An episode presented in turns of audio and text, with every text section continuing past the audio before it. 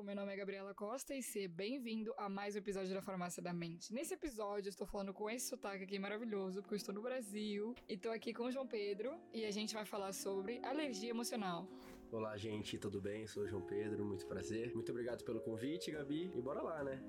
Então, eu decidi trazer o João Pedro para esse podcast porque ele teve uma alergia emocional, ele não sabia o que era e ele agora vai contar para vocês como começou tudo isso. Eu passei por uma fase bem complicada, né, nos últimos meses e devido ao meu trabalho, devido a fortes emoções que eu tive que lidar aí nesses últimos meses, eu tive uma reação alérgica que foi totalmente vinda do emocional, né, segundo o médico. E quando eu comecei a a, perceber que eu tava tendo essa reação, começou a me causar um pouco mais de ansiedade, obviamente, porque você fica um pouco assustado, né, de ver o seu corpo com várias é, manchas vermelhas, né. Tive alguns problemas também na pele com relação a, a cabelo, a pelo, né, tipo, que chama alopécia.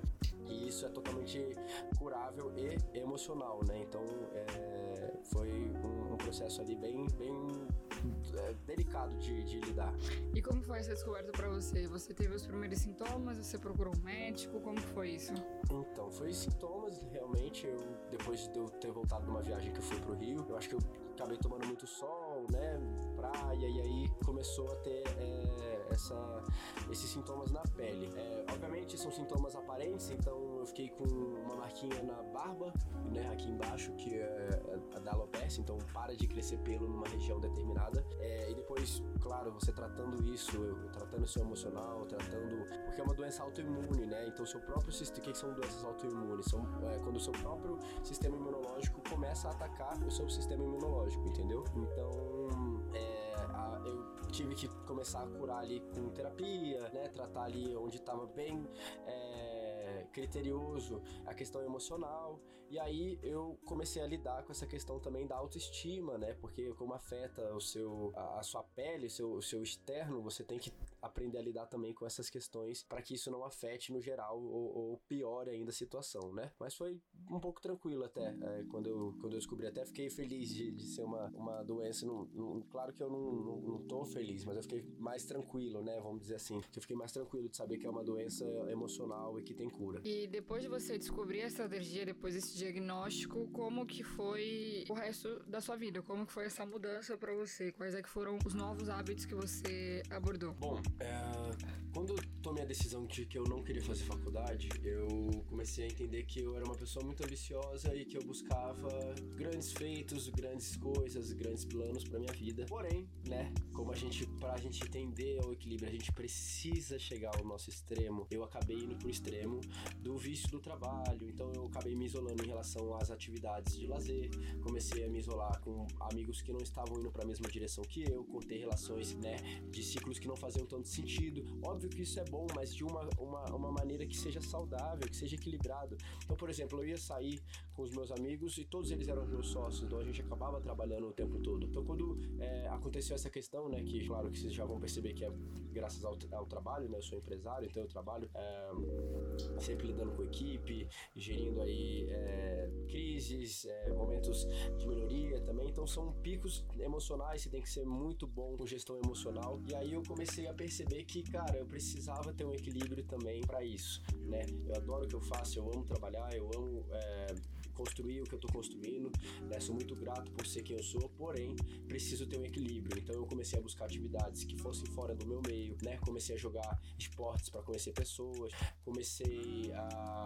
sair, me permitia sair um pouco mais, né? Eu não bebo álcool, eu não uso nenhum tipo de droga, então isso acaba fazendo com que eu é, tenha que ter outros tipos de lazer como uma forma de equilíbrio, ok? Tudo tende ao equilíbrio. Mas eu só pude saber disso quando eu cheguei nesse extremo, né? Que é o extremo de começar o emocional a exteriorizar ele para manchas na pele, né? Quedas de cabelo, é, aparecer ali círculos, né? Que não crescem mais o pelo. Então isso são to todos um reflexo de, de como tá o seu emocional interno. Então eu concordo muito com o que você tá falando, é isso. Às vezes a gente tem muita ambição, a gente perde um pouco a noção do momento que a gente tem que parar, que a gente tem que focar mais no nosso lazer e não tanto na nossa atividade principal, como trabalho, faculdade tudo mais. Então realmente foi para você essa, essa ansiedade, a flor da pele, assim, um momento para você parar e refletir sobre a sua vida. Talvez para outras pessoas sejam outras situações que façam com que essa reflexão ocorra, Mas o objetivo principal desse episódio é que realmente as pessoas cuidem de si próprias e não deixem de continuar vivendo numa ansiedade constante sem fazer nada. Você já se considerava ansioso antes dessa alergia ou foi um momento que você conseguiu entender mais? Olha, eu tomava cuidado com a ansiedade, né? Eu conseguia controlar ela muito mais em relação a mim. Então eu não me considerava uma pessoa ansiosa, ok? Porém, quando as coisas começaram a sair do controle, porque eu sou uma pessoa controladora, e esse é um grande problema de pessoas controladoras, a gente não sabe lidar bem com coisas que fogem do nosso controle.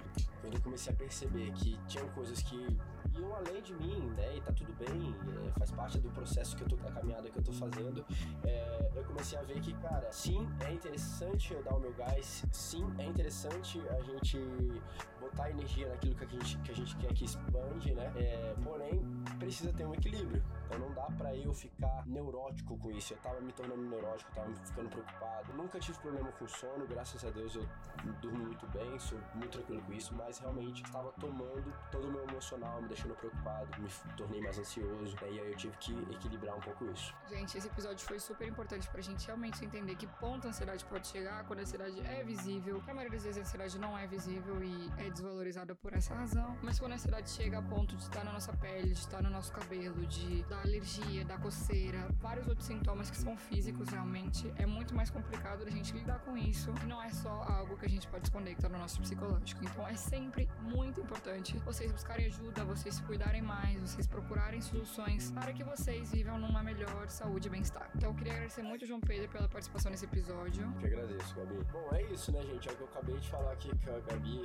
ali no, no backstage. É, ou você controla suas emoções ou elas vão te controlar. E gente tem que buscar o equilíbrio sempre, né? Sempre em paz e também sempre com muita sabedoria. Fechou? Muito sucesso pra gente. Quem quiser me acompanhar aí, segue no Insta, que é Pietro com ponto entre as letras, tá? É só colocar Pietro.i, ponto .i aí segue até finalizar. E também esse ano tem, só aproveitando o gancho, né? O meu álbum. Então, se alguém quiser me acompanhar lá. Aqui no Spotify. Já já no Spotify vai estar disponível aí pra vocês, tá bom? Vou falar muito sobre esse processo, sobre como a gente pode se autocuidar e como a gente pode evoluir cada vez mais, belezinha? Obrigado pelo convite, Gabi. Obrigada. Muito obrigada por esse episódio. Obrigada por ouvirem isso. Sigam a Farmácia da Mente para mais informações exclusivas.